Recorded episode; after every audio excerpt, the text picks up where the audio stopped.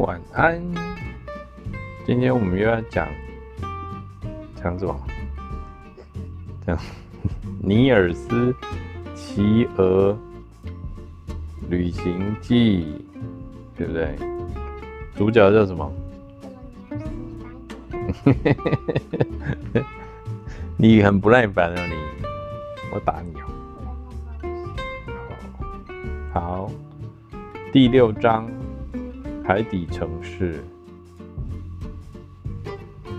尼尔斯和莫顿呢，在地狱谷一举消灭了狐狸。虽然是不经意取得的胜利，但是的确为山羊报了仇。山羊把他们两个看成大恩人，在山羊的再三恳求下，阿卡答应在小卡尔斯岛多留几天，让他们好好表达谢意。这是一个安静而晴朗的夜晚。不习惯栖身在山洞里的雁群已经迁徙到平坦的岩石顶上去过夜。尼尔斯躺在低矮干枯的草丛里，辗转反侧。月光太明亮，照得他一点睡意都没有了。尼尔斯漫无边际地想着各种事情，扳起指头算算，他竟然已经离开家三个多星期了。而这天晚上正是复活节的前一天，尼尔斯想着，今天晚上所有的巫婆都要骑着扫帚从魔山回来了吧？暗暗笑起来。虽然他见过小精灵，还被施魔法变成小人，可对妈妈讲的巫婆故事，他根本不相信。你相信有巫婆吗？为什么？巫婆太恐怖，所以你不相信。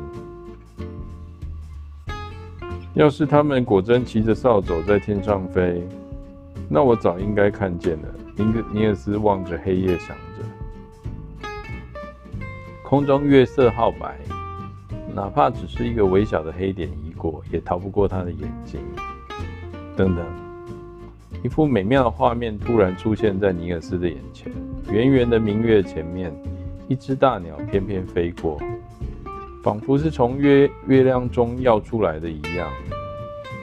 趁着皎洁的月光，大鸟的身子呈现出灰黑的色彩。它的一双翅膀从月亮的一侧伸展到另一侧，悠然洒脱。尼尔斯觉得这可比图画书上的画面迷人多了。大鸟朝岩石顶飞来，不一会儿。就降落在尼尔斯的身边。尼尔斯仔细一看，原来是鹳鸟先生。他立即坐了起来，一口气问道：“鹳鸟先生，你怎么这个时候来了？难道城堡又有了危险？我这就去叫阿卡。”鹳鸟笑着说：“别着急呀，尼尔斯，我搬家啦，现在就住在离小卡尔斯岛不远的地方。今天听一只海鸥说，你们在这只岛上。”正巧晚上睡不着，我就来看看你们。他又眺望四周，赞叹地说：“这夜色多美啊！睡觉真可惜。我们出去夜游一番怎么样？”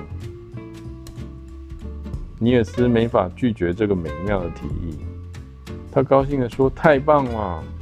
不过你得在天亮前把我送回来，不然阿卡莫顿他们会着急的。”怪鸟说着：“那当然。”便把尼尔斯叼到背上，向着月亮腾空而去。它飘然上跃，越飞越高，浩瀚的大海显得更加飘渺虚幻。尼尔斯从来没有这么逍遥舒畅过。鹳鸟没有太长时飞太长时间，很快，它就降落了，降落在一个荒无人烟的海滩上。海滩上细沙流动，沙丘绵延。沙丘虽然不高，但足以挡住尼尔斯的视线。鹳鸟走上一个沙丘，把脖子一仰，蜷缩着身子说道：“尼尔斯，我得休息一会。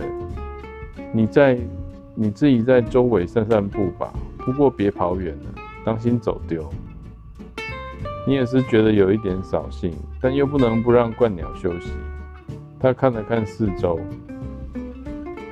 打算先爬上一个比较高的山丘，大致观观察一下这个陌生的地方。刚走两步，他便踩到一个硬邦邦的东西，弯下身看，原来是埋在沙里的一枚小铜钱。铜钱暗沉发绿，锈迹斑斑。尼尔斯顺脚把它踢开了，可在直起身来，尼尔斯完全惊呆了。在他弯下腰去看铜钱之前，大海还是水波平静、一望无际的。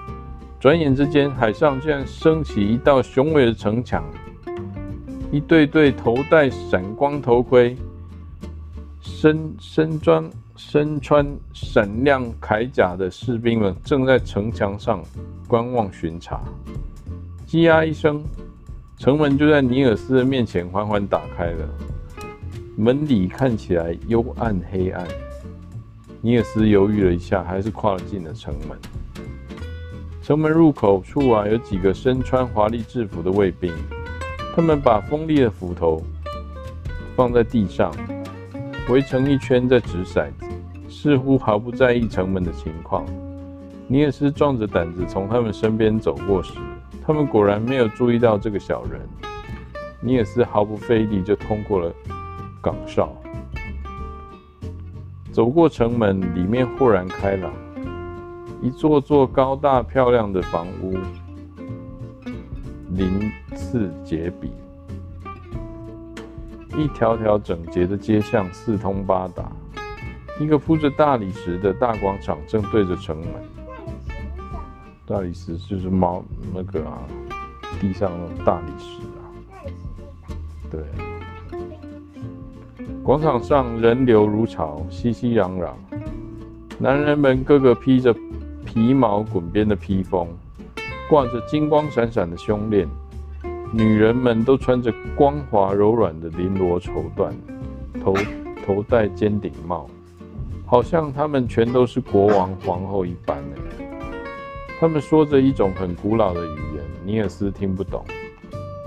尼尔斯感觉好像是来到了梦里，不敢相信自己的眼睛。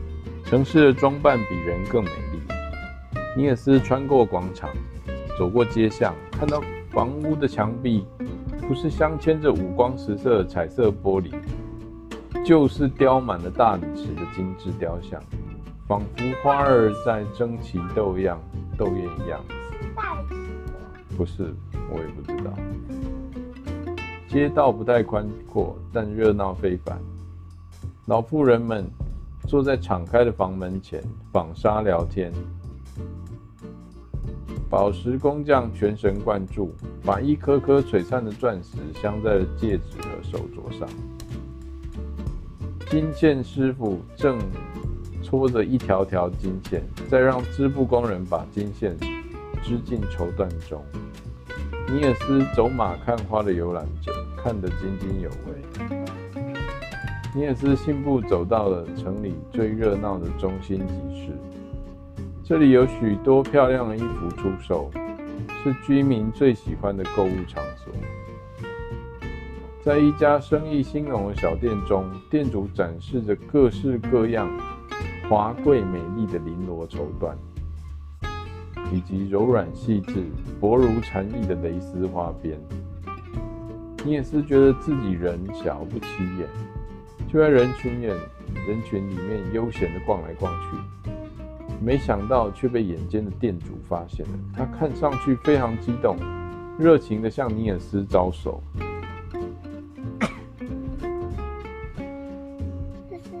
就是它里面的图，他就是从那个卫兵那个旁边跑进城门里啊。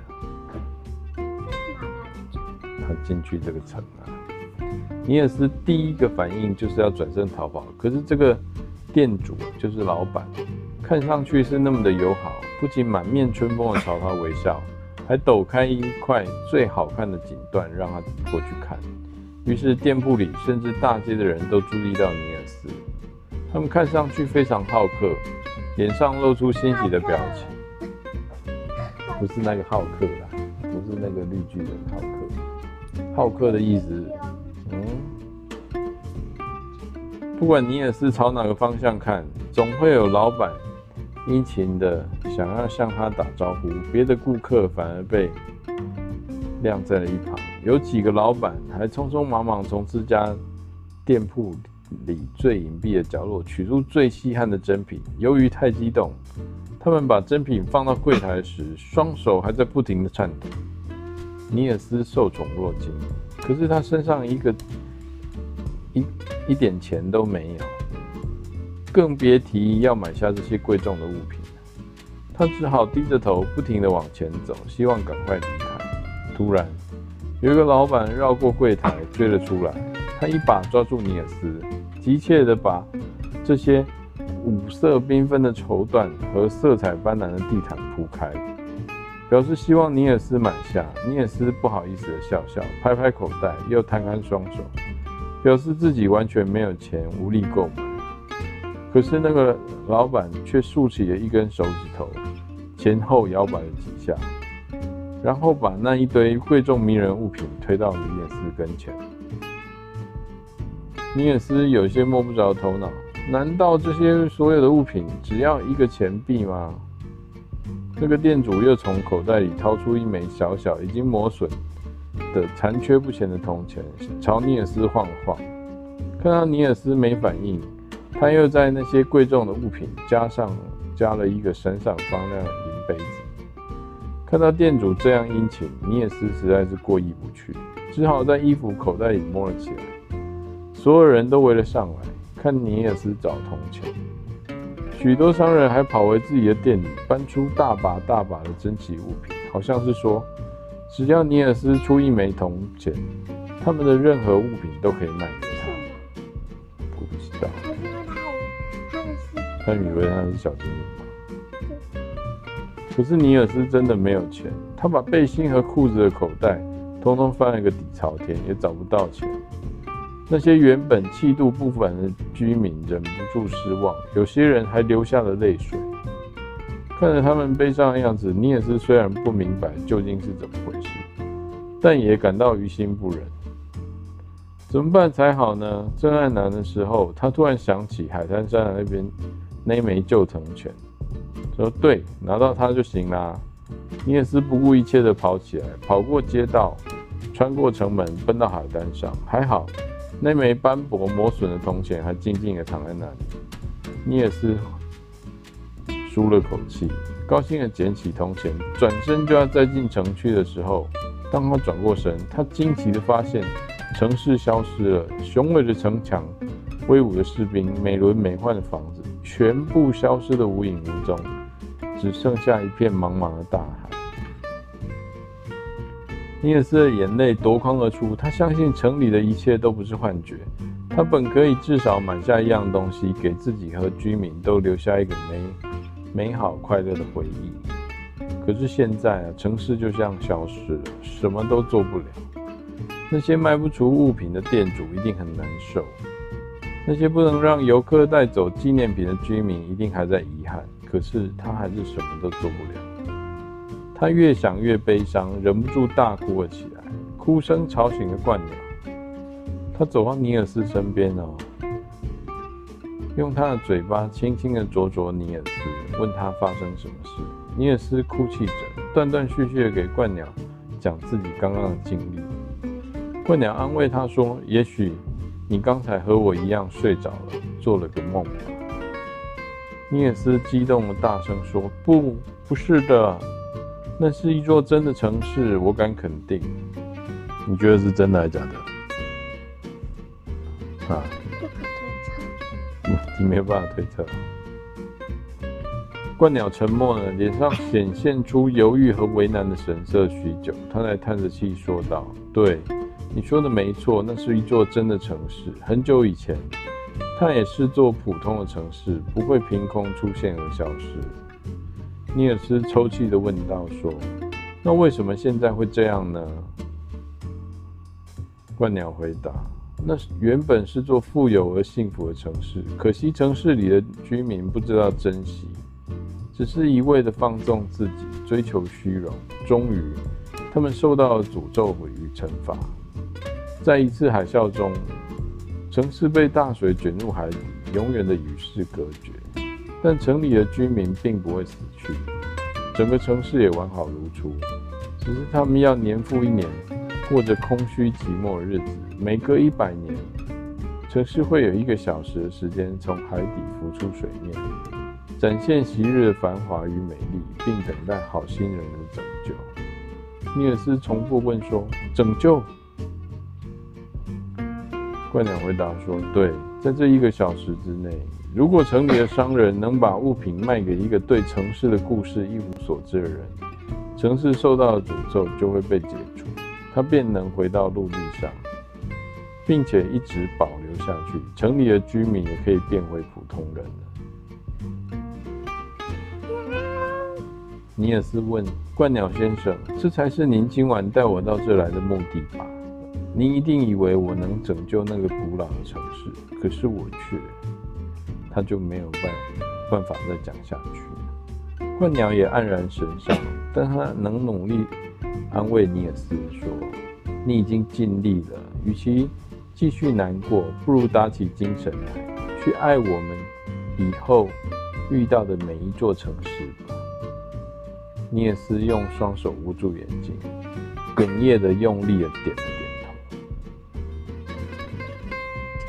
头。好了。晚安吧，象拔有点累了，口干舌燥，不像布妞精神很好。嘿嘿嘿嘿嘿，晚安。